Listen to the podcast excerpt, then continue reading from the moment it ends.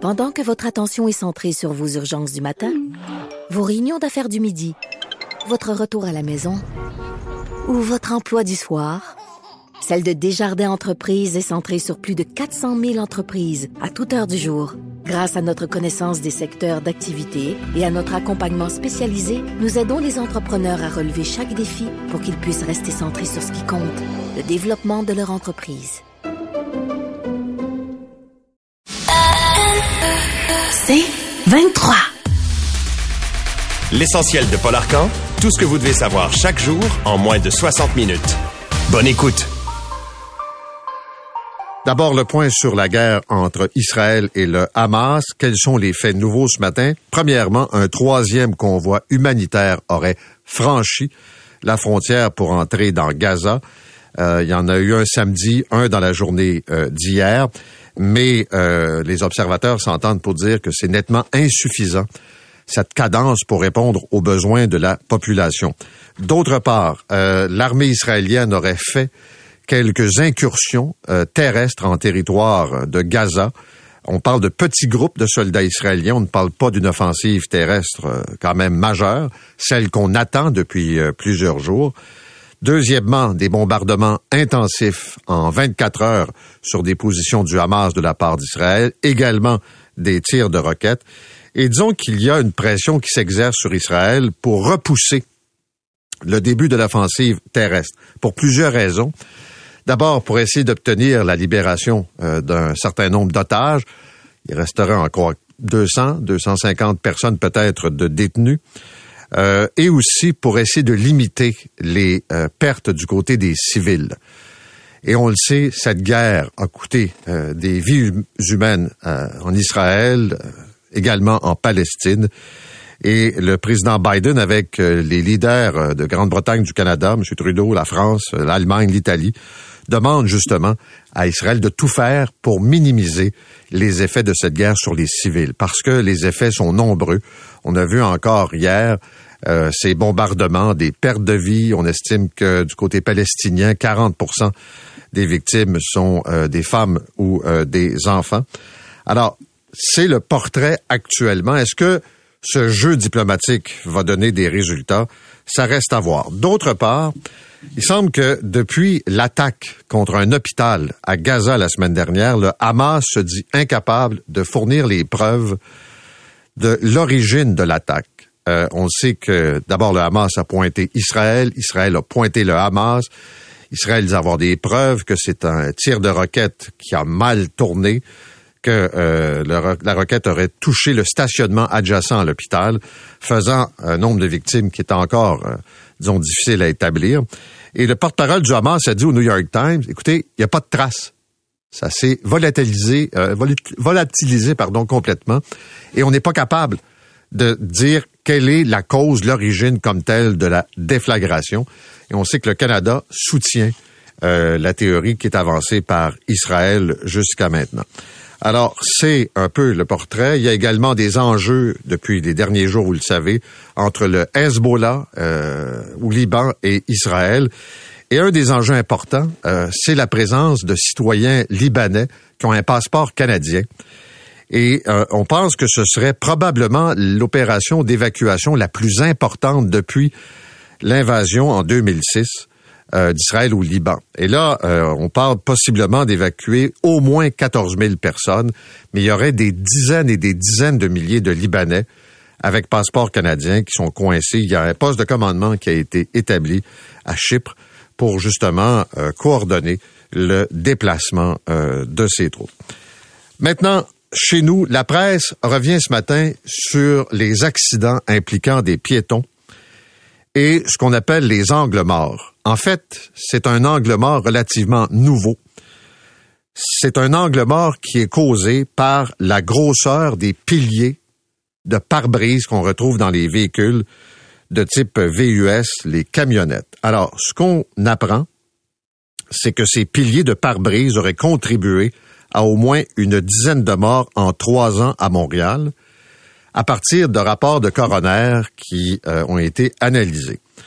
Alors, si vous avez ce type de véhicule, vous le savez, ce sont des piliers beaucoup plus larges, qui d'ailleurs ont été aménagés dans les véhicules pour faire suite à des recommandations, notamment aux États-Unis, parce qu'il y avait beaucoup d'accidents euh, de VUS qui faisaient des tonneaux et le toit du véhicule n'était pas assez résistant. Donc, il fallait rendre ça plus solide. Rendre ça plus solide, ça veut dire élargir. Et donc, il y a des angles morts importants euh, qui apparaissent, qui font qu'il y a des conducteurs qui ne voient pas le piéton qui essaie de traverser. Euh, c'est sûr qu'à l'intérieur, la sécurité est accrue, mais à l'extérieur des véhicules, en raison des capots plus hauts et d'une visibilité réduite, ce sont les piétons qui euh, demeurent donc extrêmement euh, vulnérables. Et au Québec, les VUS sont beaucoup plus impliqués que d'autres types de véhicules dans des collisions avec des piétons. Ce sont des véhicules qu'on retrouve en plus grande quantité sur le réseau. Et euh, le message dans ça, dans le fond, c'est toujours la même chose. Quand vous êtes en ville et que vous circulez, il y en a beaucoup d'angles morts. Il y en a pour les poids lourds, il y en a pour les autobus. Et maintenant, c'est une nouvelle réalité. Il y a un premier coroner qui avait soulevé ça, je pense, en 2018, en disant euh, c'est maintenant un élément, ça peut réduire là, de 20 à 30% votre champ de vision et entraîner malheureusement des blessures ou encore des pertes de vie chez les gens qui essaient de traverser. Maintenant, il y a un recours collectif qui sera présenté aujourd'hui contre la fonderie Horn et le gouvernement du Québec. Radio-Canada nous dit que chaque citoyen qui a vécu à Rouen-Noranda pourra faire partie de ce recours collectif. Donc, chaque personne qui a vécu depuis 1991, la réclamation, ça peut aller jusqu'à un demi-million par personne. Évidemment, c'est une demande de recours collectif. Il faut que le recours collectif soit autorisé. Et après ça, on verra la suite. Mais c'est une première étape. Alors, c'est un bureau d'avocats qui dit, même si vous n'êtes pas malade, même si vous n'éprouvez pas de problème de santé en raison des émanations autour de la fonderie Horn, il en demeure pas moins que euh, votre droit à une vie saine est euh, compromis, que euh, les normes ne sont pas respectées, qu'on accepte que ce soit plus élevé que ce que la santé publique tolère, notamment en ce qui concerne l'arsenic. Et donc, c'est pas parce qu'il n'y a pas un problème physique qu'il n'y a pas un dommage ou un préjudice. Ce sont deux citoyens de Rouen-Noranda euh, qui sont pas malades, mais qui sont anxieux, puis qui ont peur que leurs enfants soient malades parce qu'il y a des émanations qui euh, proviennent de la fonderie Ça peut vouloir dire, en termes de dédommagement, euh, des centaines de millions, des milliards de dollars. Mais encore là, je vous le dis, c'est la première étape. C'est une demande comme telle de recours. Merci beaucoup. Je vais revenir sur une décision qui a été euh, connue vendredi concernant Frank Zampino, l'ancien président du comité exécutif de la ville de Montréal, qui devra subir un nouveau procès pour fraude et corruption. Avant de vous parler de la décision, je ne sais pas si vous êtes comme moi, mais les enquêtes concernant la fraude la corruption, les crimes de col blanc, les crimes financiers. J'en ai parlé un peu la semaine dernière. C'est interminable. Le cas de Desjardins est un exemple, mais prenez le BEI. Au début octobre, ça fait cinq ans que cette enquête-là a commencé sur les fuites à l'UPAC. Et je veux bien l'indépendance, là, faut pas se mêler, mettre de la pression, mais on peut-tu savoir ce qui arrive avec ça? Est-ce qu'ils vont enquêter pendant dix ans pour nous dire, après avoir euh, accumulé du temps supplémentaire en quantité, que finalement, on ferme le dossier parce qu'il n'y a rien? Parce qu'on n'est pas capable d'accuser? Est-ce que les lois sont ainsi faites, comme le laisse entendre l'autorité des marchés financiers, que c'est bien compliqué au Canada d'accuser des bandits à cravate?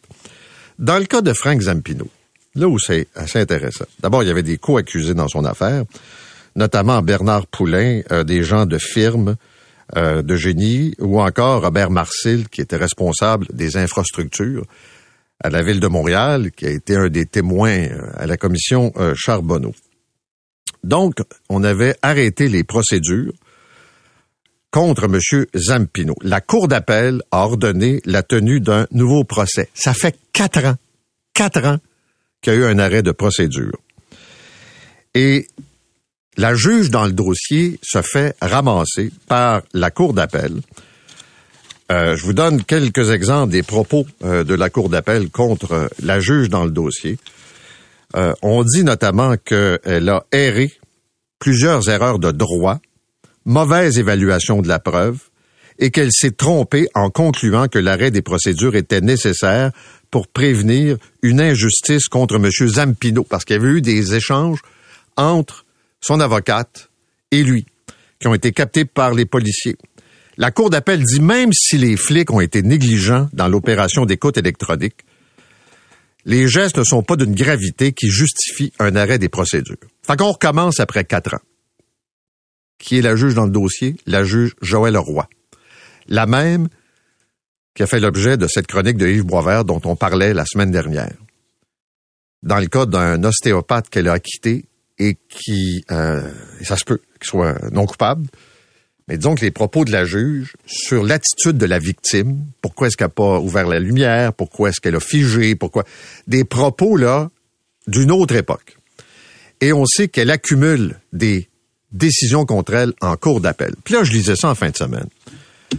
là, tu dis, coudon, une juge ou un juge qui se trompe constamment sur des appréciations de preuves, sur des questions de droit,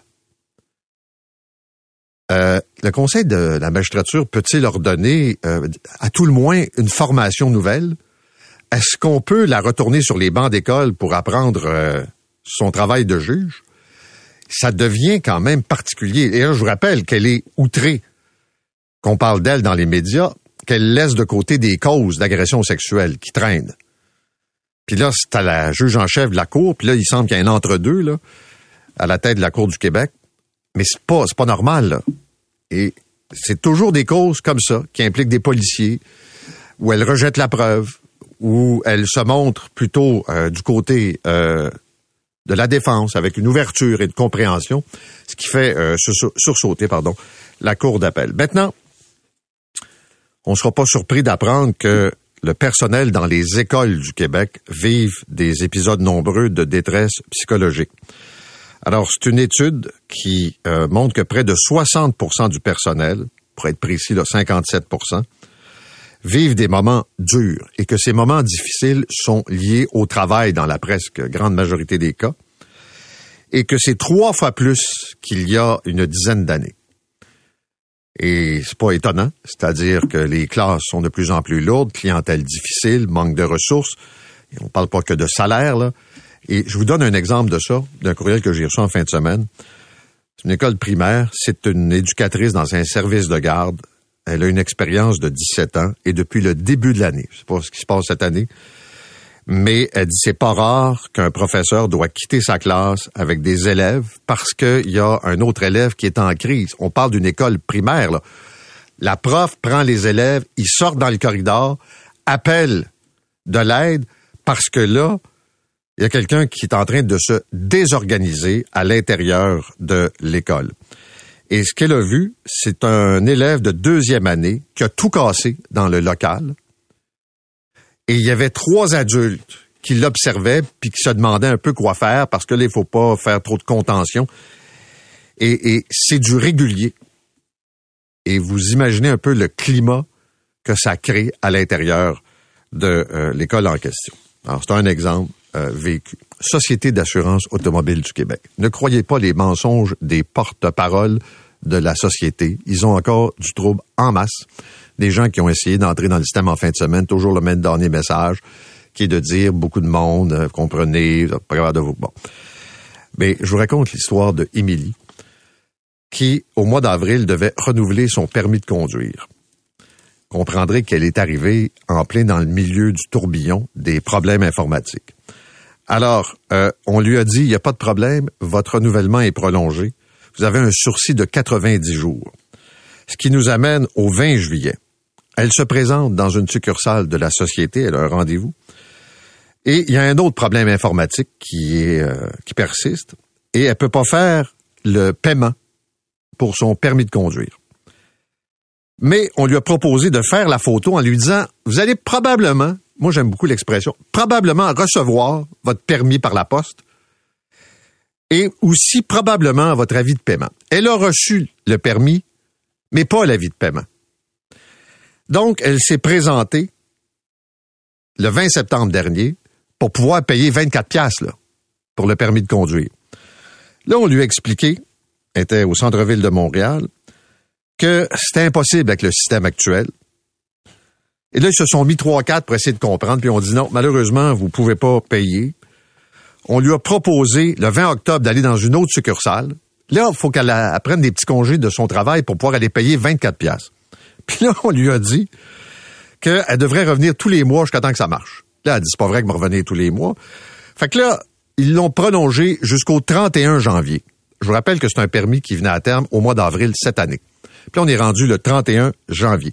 Alors, quand les menteurs payés par la société d'assurance viennent nous dire que tout va bien, qu'il n'y en a pas de problème, c'est totalement faux. L'incompétence persiste et c'est important de le souligner. On est rendu au mois d'octobre depuis que la strap a débarqué au mois de février.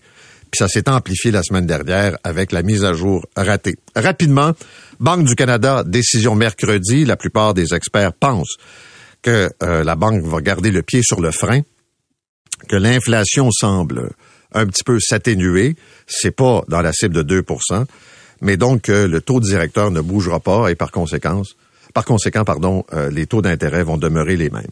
Et puis, je veux parler euh, ce matin de cette histoire qui est dans la presse concernant une décision de la Régie des alcools contre un propriétaire, quelqu'un qui a un permis de restauration. Voici le problème. D'abord, l'établissement à Montréal s'appelle Boire. Ça existe depuis deux ans. Et le monsieur, lui, vend du vin. Et vend un peu de bouffe pour accompagner le vin. OK? C'est un caviste. On appelle ça de même. Alors, il vend du popcorn, il vend des olives, puis il fait déguster des vins nature, puis il fait déguster des produits, puis c'est le bonheur. Puis il n'est pas le seul à faire ça. La Société des alcools aime pas ça parce que ils disent c'est pas normal qu'ils vendent plus de vin que de bouffe. Un restaurateur doit vendre plus de bouffe et le vin doit accompagner. On est dans cette logique d'une lourdeur bureaucratique. Ça change quoi à la vie de la Société des alcools que des cavistes soient en mesure d'offrir des produits euh, par moment dans l'année, des arrivages, qu'on découvre des choses? Il y a des gens qui aiment ça, puis il y a des gens qui ont le goût. Pourquoi on les emmerde et pourquoi on les écœure quand les taxes sont payées? Et vous allez me dire, ben, ils devaient le savoir. Peut-être, peut-être. Mais c'est, encore une fois, là, cette bureaucratie qui n'apporte rien. Imaginez les ressources, le temps perdu pour écœurer des gens comme ce monsieur qui veut juste pouvoir faire profiter sa clientèle. Alors, euh, c'est euh, un importateur de vin. Euh, ce sont des vignerons artisans et le gars s'appelle Charles Landreville. Puis là, il est écœuré. Puis je peux comprendre. Puis c'est pas acceptable. Mais non, les monopoles, malheureusement, ont la main longue puis sont prêts comme ça à déployer des efforts pour écœurer les petits commerçants qui essaient juste de trouver une façon originale de faire plaisir à leurs clients. Vous écoutez l'essentiel de Paul Arcan en 60 minutes. De retour après la pause.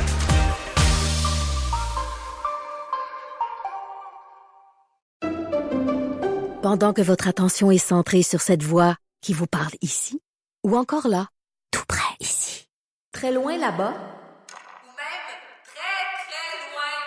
Celle de Desjardins Entreprises est centrée sur plus de 400 000 entreprises partout autour de vous. Depuis plus de 120 ans, nos équipes dédiées accompagnent les entrepreneurs d'ici à chaque étape pour qu'ils puissent rester centrés sur ce qui compte, la croissance de leur entreprise. L'essentiel de Paul Arcan.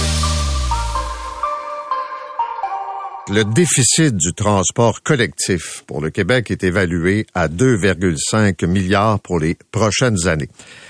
La ministre Guilbeault a été assez claire. Le gouvernement va éponger 20% de la facture, ce qui veut dire en pratique que 80% de ce 2,5 milliards, ce sont les villes qui devront payer et donc les contribuables municipaux. Je rappelle qu'on est tous au même endroit, chapeau fédéral, chapeau provincial, les villes, c'est directement dans notre portefeuille.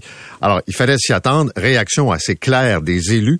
Et ce matin, on va recevoir deux euh, maires qui sont avec nous. Donc, le maire de Repentigny, Nicolas Dufour. Monsieur Dufour, bonjour. Bonjour. Et Christian Ouellet, qui est le maire de Delson et aussi président de la table des préfets et élus pour la Couronne Sud. Monsieur Ouellet, bonjour. Bonjour, M. Arquin. Euh, je commence avec vous, M. Ouellet. Concrètement, là, d'avoir absorbé 80% de la facture, qu'est-ce que ça veut dire pour vos citoyens? inacceptable. C'est le mot, euh, c'est le mot qui me vient à l'esprit. Euh, juste sur la couronne sud, imaginez, pour les 40 municipalités, on parle d'une facture qui passe de 30 millions à 84 millions. C'est en moyenne 2,5 fois ce qu'on paye en ce moment. Donc, c'est inacceptable pour nous. Et ça peut vouloir dire comme hausse de taxes à peu près quel montant? Oh mon Dieu, écoutez, euh, je- je- rapidement, il y a des villes euh, qui passent de 5 millions à, à 10 et 11 millions une facture. Donc, on parle, il y a des villes, ça va jusqu'à 16, 17, 20% d'augmentation de taxes à nos citoyens. OK. Monsieur Dufour, d'abord, dans votre coin, ça ressemble à quoi? Ah, c'est assez catastrophique là, pour euh, l'ensemble de la couronne nord. Là, on parle de 93% d'augmentation. Je vais vous donner des exemples. Chez nous, à Repentigny, là, ça va augmenter de 5,4 millions, ce qui représente sur le compte de taxes directement, juste pour le déficit en transport en commun, 5% d'augmentation du compte de taxes.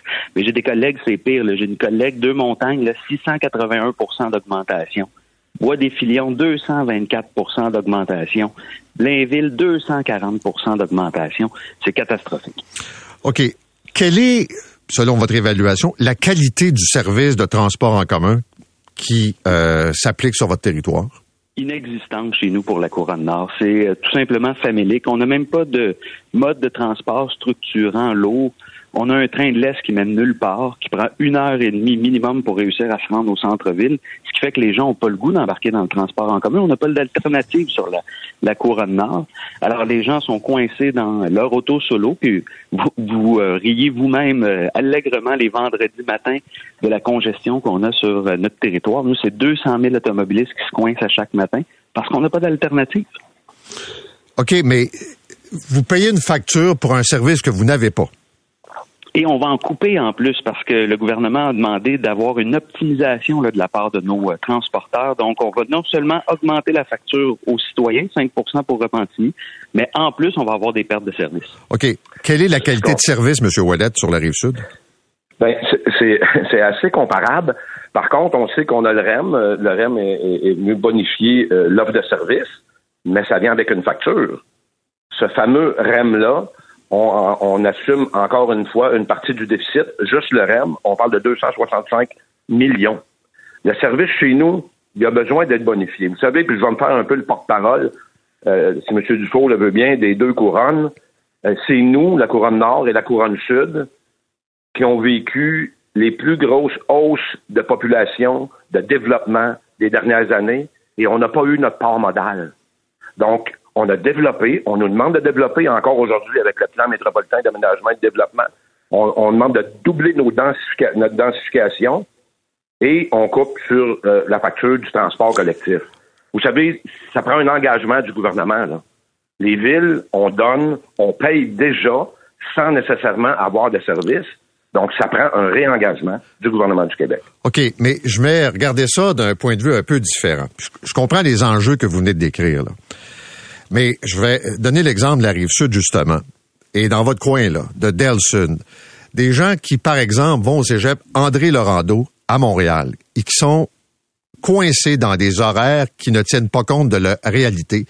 Donc, vous payez pour un service d'autobus qui est pas efficace, qui est pas conçu pour vous, qui est pas fréquenté. Puis moi, je vais devoir, là, à Québec, vous dire, me mettre encore plus d'argent dans un système qui marche pas. Vous avez besoin de vous lever de bonheur pour me convaincre, M. Dufour ou M. Wallet. Ben, mon Dieu, que j'aime euh, votre intervention. C'est toujours la poule ou l'œuf, M. Arcan. Est-ce qu'on met des autobus, on met du transport en commun avant même de développer ou on attend que les gens soient mécontents et que, que- qu'on manque d'autobus? Euh, Vous savez, le, transport collectif, c'est un, c'est un enjeu de société. C'est, notre société qui décide de, de le faire ou non. Et en ce moment, on souhaite tous bonifier notre transport collectif.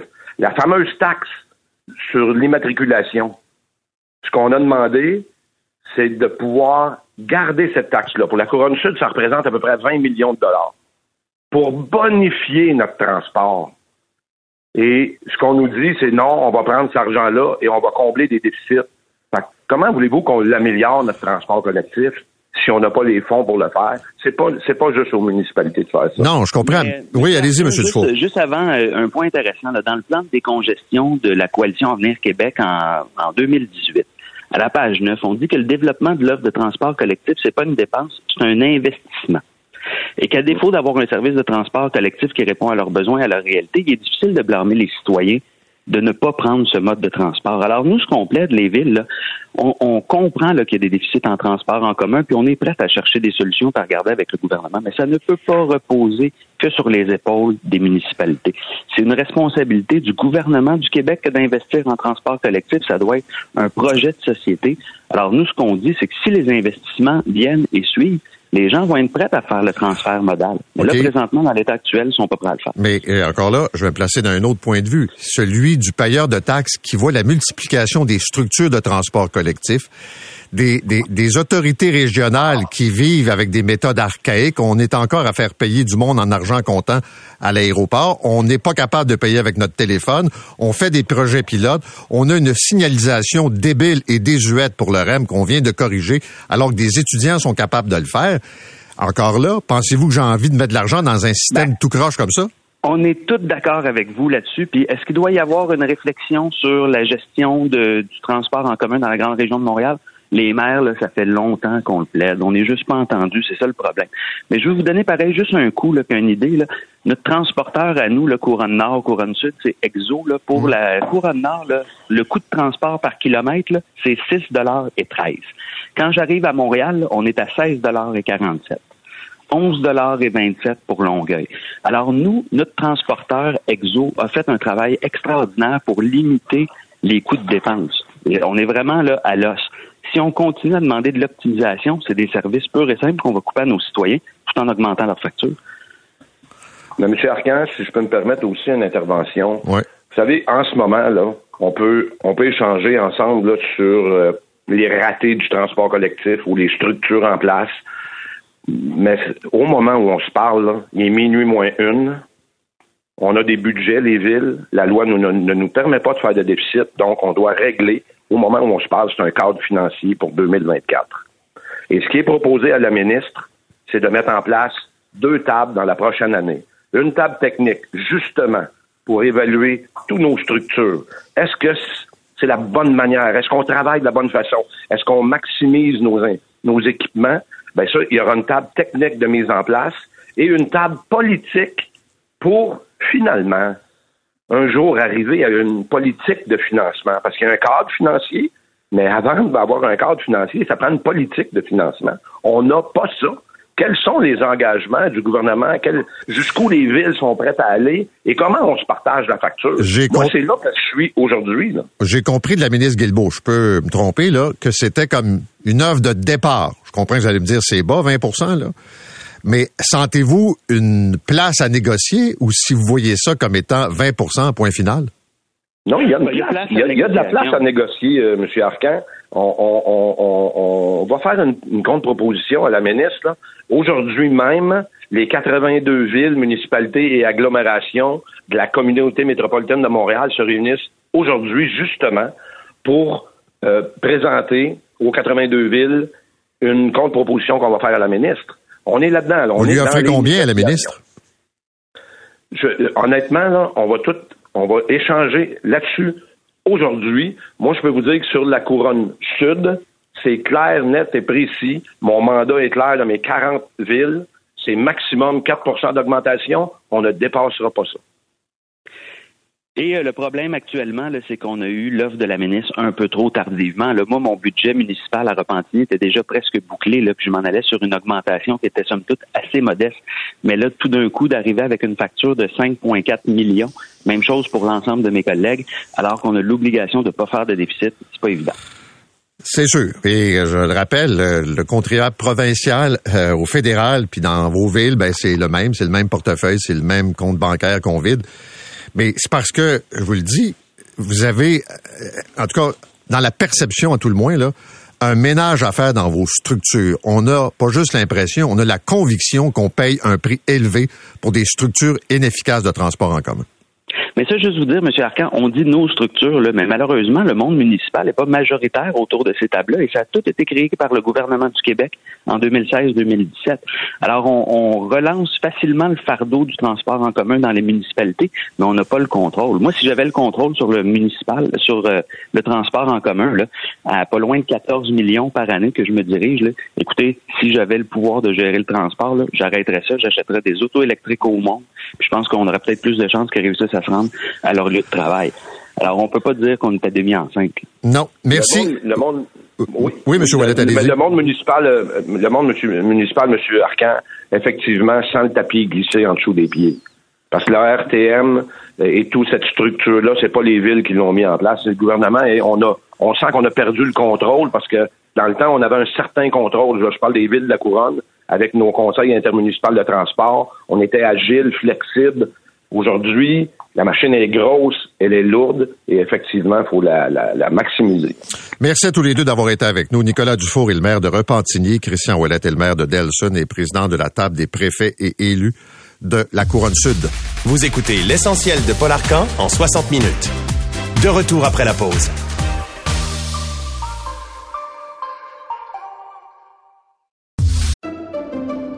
Pendant que votre attention est centrée sur vos urgences du matin, vos réunions d'affaires du midi, votre retour à la maison ou votre emploi du soir, celle de Desjardins Entreprises est centrée sur plus de 400 000 entreprises à toute heure du jour.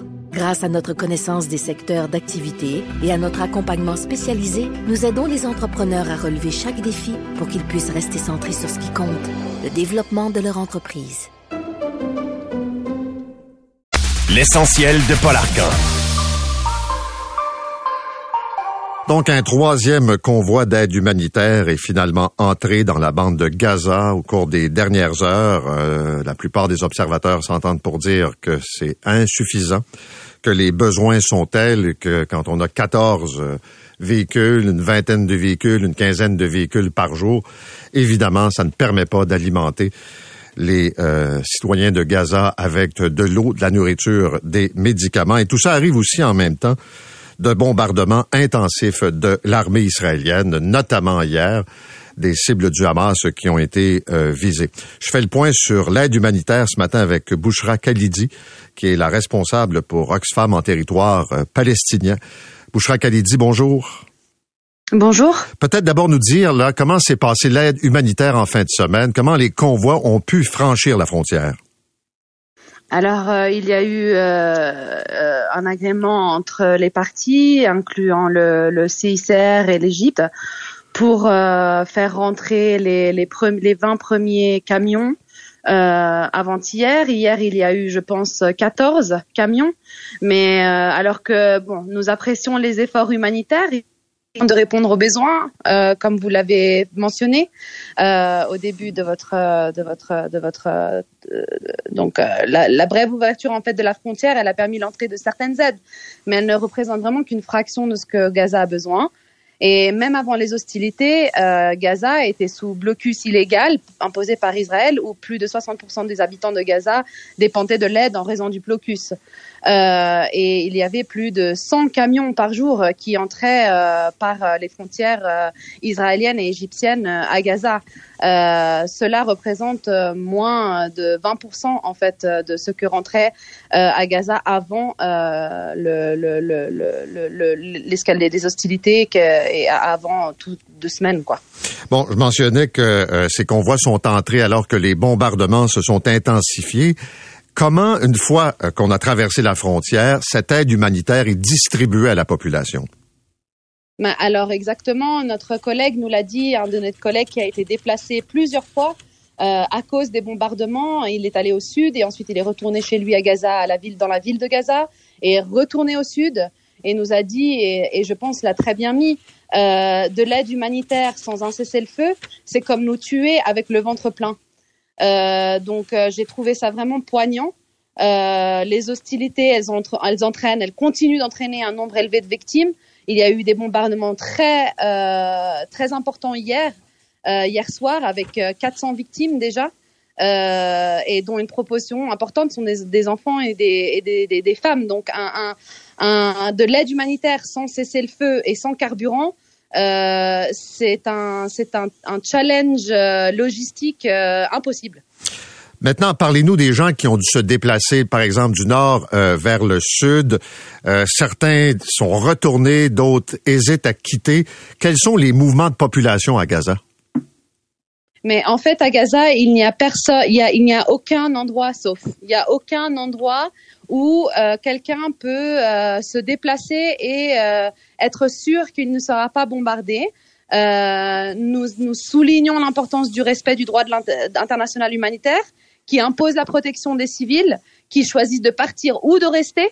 Euh, les avertissements par tract aux résidents de Gaza qui soulignent euh, la complicité de ce, la complexité de ce choix, euh, ils n'énoxèrent euh, pas l'obligation de sauvegarder la vie par les parties israéliennes et, et de Hamas.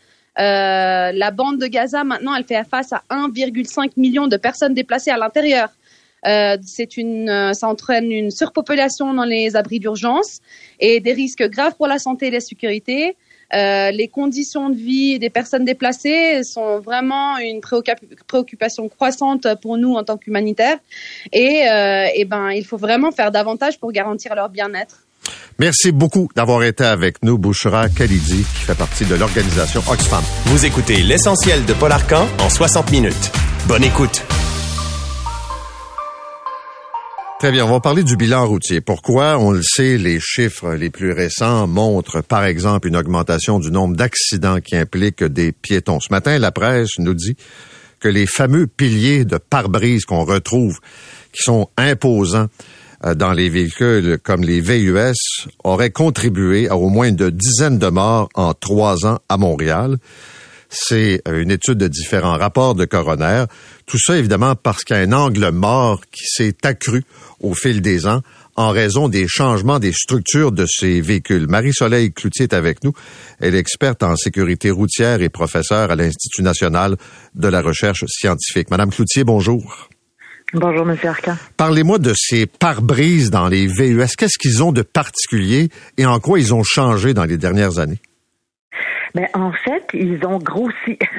OK. Euh, ils sont plus larges et ils pour être plus solides.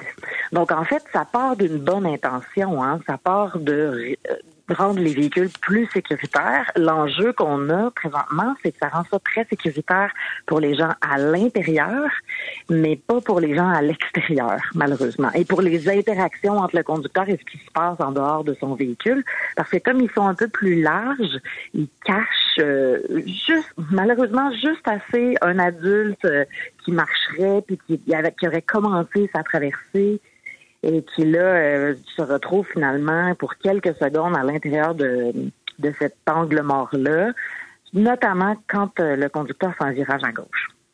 Ça veut dire que c'est tellement large que ça masque une partie de ma vision et je peux avoir un piéton qui est là et je ne le vois pas. Exactement. Puis vous savez, ça va durer que quelques secondes, hein, le, le- moment où le piéton serait dans cet angle mort-là, dans cette zone-là où on voit pas bien. Mais c'est des secondes cruciales, notamment.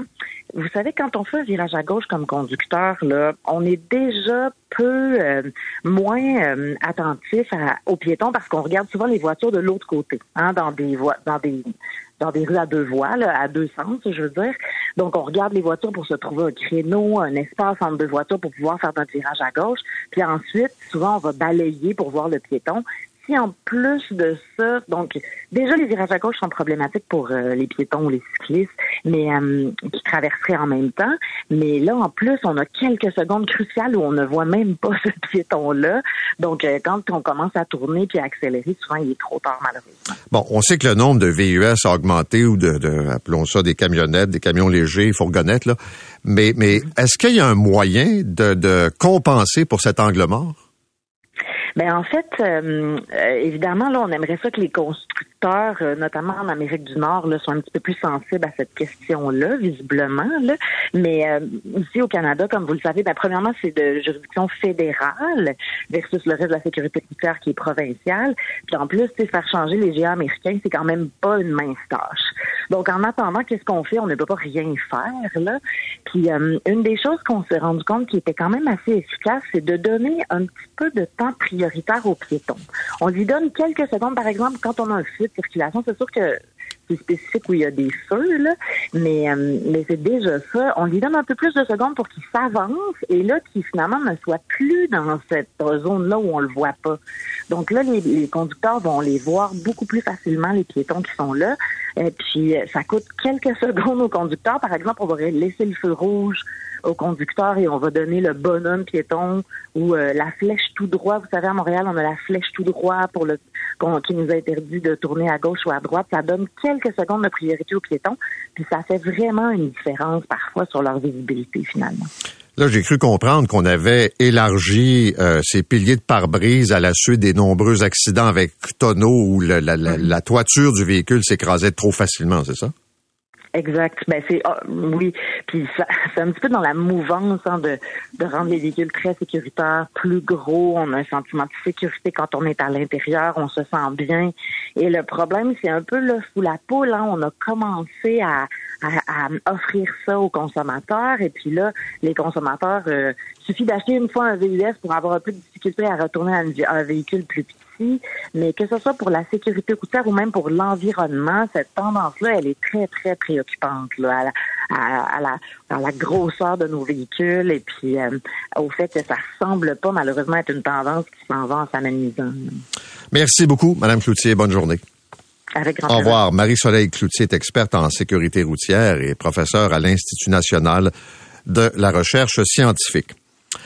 Maintenant, euh, on va vous raconter ce matin, euh, c'est dans la presse, l'histoire euh, d'un importateur de vin, d'un restaurateur qui a donc son permis et qui l'a perdu. La régie des alcools a finalement décidé de lui retirer son permis. Pourquoi? Parce qu'il vend plus de vin que de nourriture. C'est assez compliqué, puis en même temps, c'est assez simple parce que ça illustre une situation qui malheureusement, euh, il n'est pas le seul à vivre. Je vous présente nos deux invités. Donc, cet importateur-restaurateur, Charles Landreville. Monsieur Landreville, bonjour. Bonjour, Monsieur Arcan. Et Frédéric Lorrain, qui est professeur d'économie à l'Université du Québec à Trois-Rivières. Monsieur Lorrain, bonjour. Oui, bonjour. Monsieur Landreville, commençons par vous. Parlez-moi d'établissement en bois. Qu'est-ce qui caractérise l'établissement, puis qu'est-ce qui a dérangé la régie des alcools? Durant la pandémie, il y a eu un changement de loi en 2020 plus précisément où, euh, je ne sais pas si vous vous rappelez, suite à des pressions de restaurateurs qui échangeaient de, l'argent contre des bouteilles de vin sur les médias sociaux, le gouvernement a voté des amendements à la loi sur les permis d'alcool. Euh, il y a plusieurs aspects dans cette loi-là qui ont changé, dont la notion de repas pour emporter euh, avec pour accompagner une bouteille d'alcool ou plus euh, pour emporter. Alors, euh, durant durant cette période, euh, ça, ça, a pris un bon bout de temps et il y a plusieurs commerces qui ont fini par ouvrir puisqu'ils ont profité de ce changement de loi-là pour euh, pour changer leur modèle d'affaires. Le Conseil des ministres proposait justement ces amendements-là. Dans son mémoire, ils affirment que leurs objectifs étaient de moderniser la manière comment les titulaires vendent de l'alcool, pour euh, suite à des demandes incessantes des consommateurs et des licenciés eux-mêmes. Bref, nous, on a fait un, un, avis juridique, on a considéré la loi et on a fait une demande de permis, on a soumis des photos euh, et tout ce qu'on nous demande quand on demande un permis d'alcool. Ça nous a été euh, accordé. Et aujourd'hui, si je fais un, un si j'accélère à la situation d'aujourd'hui, on a utilisé ces mêmes paramètres-là pour nous l'enlever. Euh, plus d'autres. Dans le jugement, on tient compte de la loi d'avant 2020 et d'avant 2018. Euh, ces changements-là ont été faits dans la loi et on n'en tient pas compte dans le jugement. Nous, aujourd'hui, on conteste non pas pour le jugement unique qui nous est euh, imposé, mais pour toute l'industrie. Mais Monsieur Landreville, ouais, je comprends. Mais pour que ça soit clair pour les gens, vous, vous avez un restaurant, vous vendez du vin, puis vous, vous en fait, un peu de nourriture pour accompagner le vin. Là. Si je comprends, c'est un peu ça le modèle. Nous, on a un petit menu, on a des sandwichs, des, des, planches de charcuterie de fromage, on fait aussi des noix, des olives, et on, a utilisé littéralement le texte de loi qui disait aliments préparés sur place pour vendre un popcorn euh, qui est aussi sur notre menu et qui peut être pris pour emporter. Puis ce que je comprends, c'est que la régie trouve que vous vendez pas assez de bouffe par rapport au vin. C'est ce que le jugement dit. On nous accuse même d'avoir plus d'items d'alcool sur notre menu que d'items bouffe, euh, chose que j'évalue être euh, pas mal la norme. Mais Monsieur Landreville, juste que les gens comprennent, vous là, vous êtes un importateur, vous vendez du vin. Les taxes, les droits, là, tout ce qui revient à l'État, vous le payez. Moi, je suis un agent, importateur, c'est la SAQ. Je paye le, le- en fait, la, la SAQ perçoit les taxes. Ouais. Euh, pour ce qui est de l'importation privée, les produits qu'on vend à notre restaurant, la SAQ fait une, marge d'environ 55% une des plus hautes marges au monde euh, de profit. C'est 10% de plus que ce qui est vendu à la SAQ, en plus de la marge que nous, on doit prendre pour payer notre, notre loyer et nos autres frais.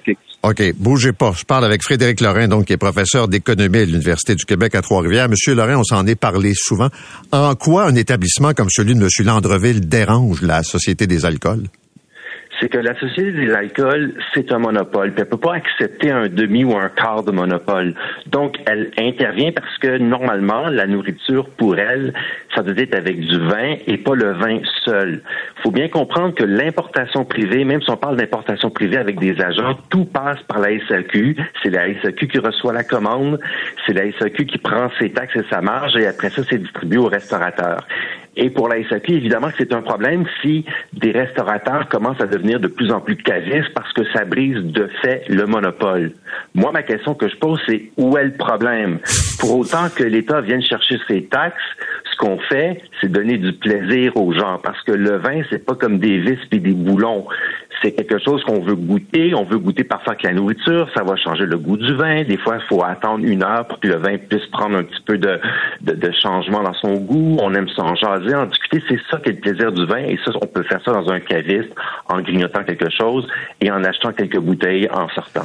Mais on fait ça partout dans le monde. Je comprends que c'est un monopole au Québec, là, mais j'essaie de voir depuis des années qu'est-ce qui dérange tant. Je, suis votre argumentaire sur le monopole, mais que je découvre les vins de M. Landreville qu'il euh, présente par ses importations, que, je puisse prendre, euh, une- je sais pas, quelques charcuteries en dégustant. En quoi ça dérange? La liberté du client de choisir, de dire c'est ça j'ai envie. Partout dans le monde, on peut vivre ça, mais pas au Québec. Pas au Québec, mais en fait, moi, je me pose toujours la question où est l'enjeu? Parce que c'est pas un bien essentiel comme l'éducation, comme la santé. C'est pas quelque chose qui est stratégique comme l'hydroélectricité aujourd'hui. C'est juste un vendeur de vin et on s'en fait toute une histoire. Et à mon avis, c'est parce que la SAQ rapporte un milliard de dollars de dividendes par année au gouvernement.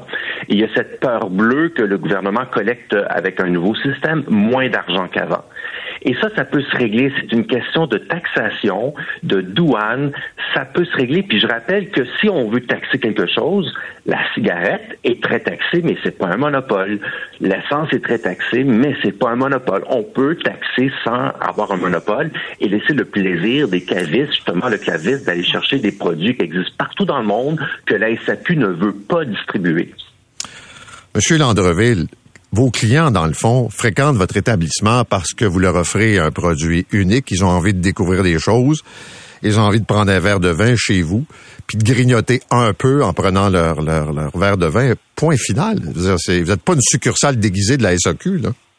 Moi, je vous assure que c'est pas un modèle d'affaires qui est viable pour un développement à grand volume. Euh, entre autres à cause du coût de revient et le coût de vente de ces produits-là, à cause de la taxation de la SAQ. Moi, je suis pas contre le monopole de l'État. On représente des vins à la SAQ. On trouve que c'est un, un modèle qu'on, en fait, on respecte ce modèle-là. Moi, ce qui, ce qui m'achale, c'est comment la RACJ a traité notre dossier et comment tout notre témoignage euh, qui a été enregistré a été transformé et comment ils ont utilisé des textes de loi qui ne sont plus valides.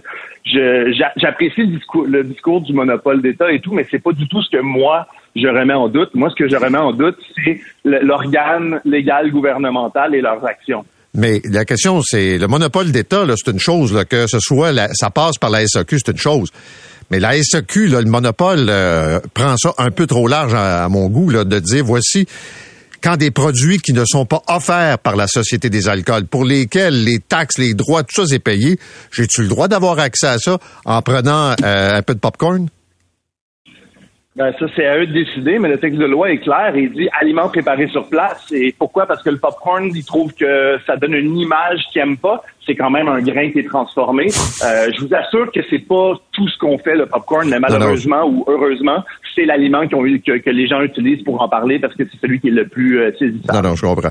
Merci beaucoup à tous les deux. Frédéric Lorrain, professeur d'économie à l'Université du Québec à Trois-Rivières. Charles Landreville est importateur de vin, restaurateur, puis il n'est pas le seul. à qu'il y en a d'autres, sans doute, qui vont se retrouver dans cette situation. Mais La liberté de commerce, j'espère que ça existe encore.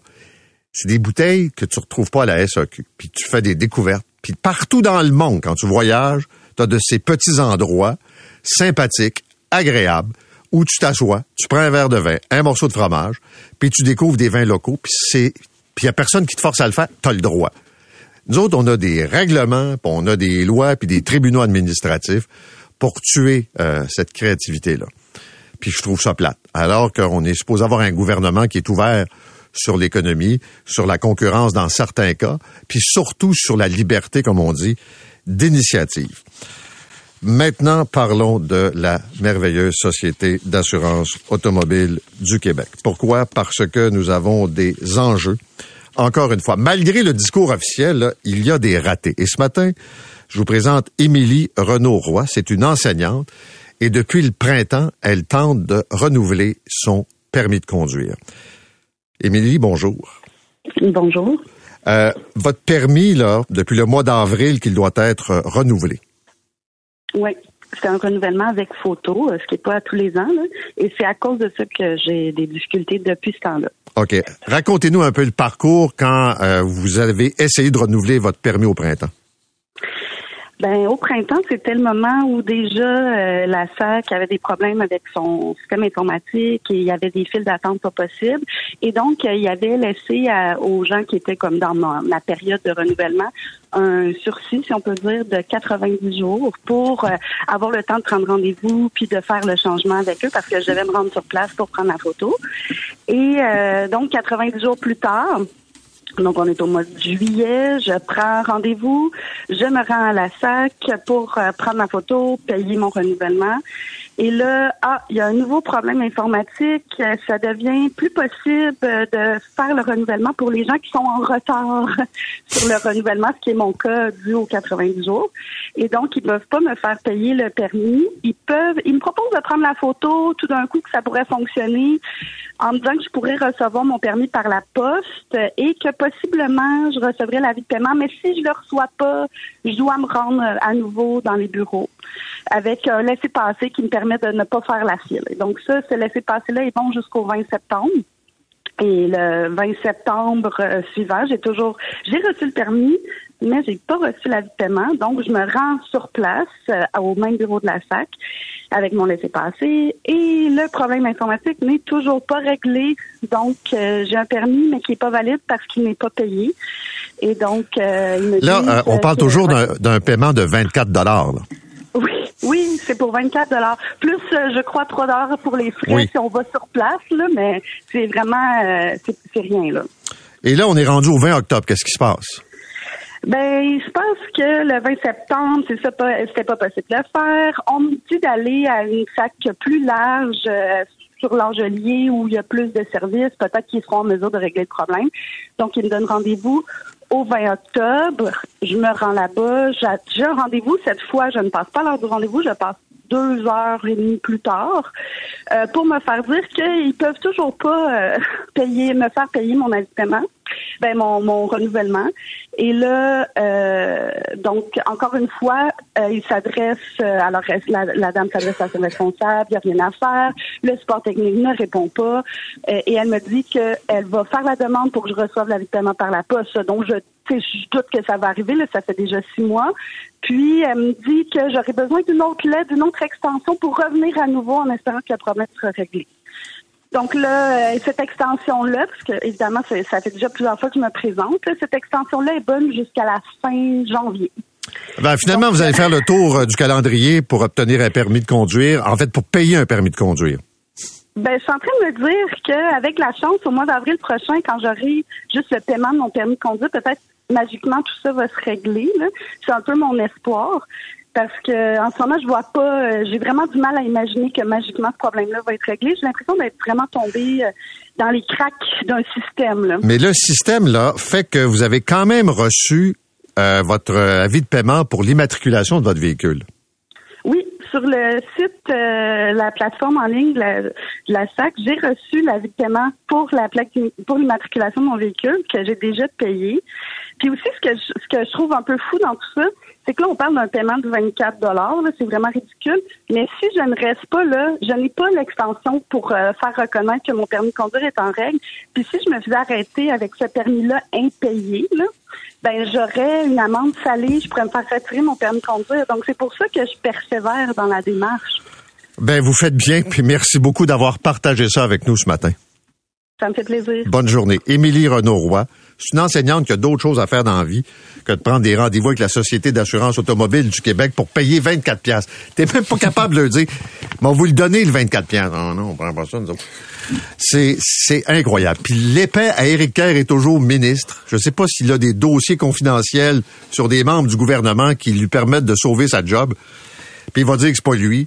Puis il y a personne qui parle de ça. On a un PDG muet, puis des agneaux sacrifiés qui sont envoyés de temps en temps, sans avoir les réponses aux questions légitimes. Puis des cas comme Émilie Renaud-Roy, là, j'en ai tous les jours. Tantôt, j'en ai reçu une madame, même affaire. Une autre, ah, attendez, faut que je raconte celle-là. Celle-là est très bonne. C'est quelqu'un qui veut remiser son véhicule, OK? Et là, remiser son véhicule, lui, c'est toujours à peu près à la même période chaque année. Fait que là, ce qui fait que le système, il rentre des dates. Et quand tu rentres des dates, ben, ça te donne des prix qui varient selon euh, la date que tu as entrée. Alors, par exemple, il a découvert que s'il mettait le 30 octobre, c'était tel montant, que s'il mettait telle autre date, c'est tel autre montant. Ça n'a aucun sens. Et ça varie de 0 dollar de remboursement à 160 dollars pour le même véhicule. C'est ça, la Société d'assurance automobile du Québec. Dit qu'il y en a qui sont chanceux de pouvoir sauver leur job de cette façon-là dans n'importe quelle entreprise privée. Ils seraient tous dehors après un rapport dévastateur de Pricewaterhouse. Non, ils sont assis sur leur cul confortablement au chaud et ça continue.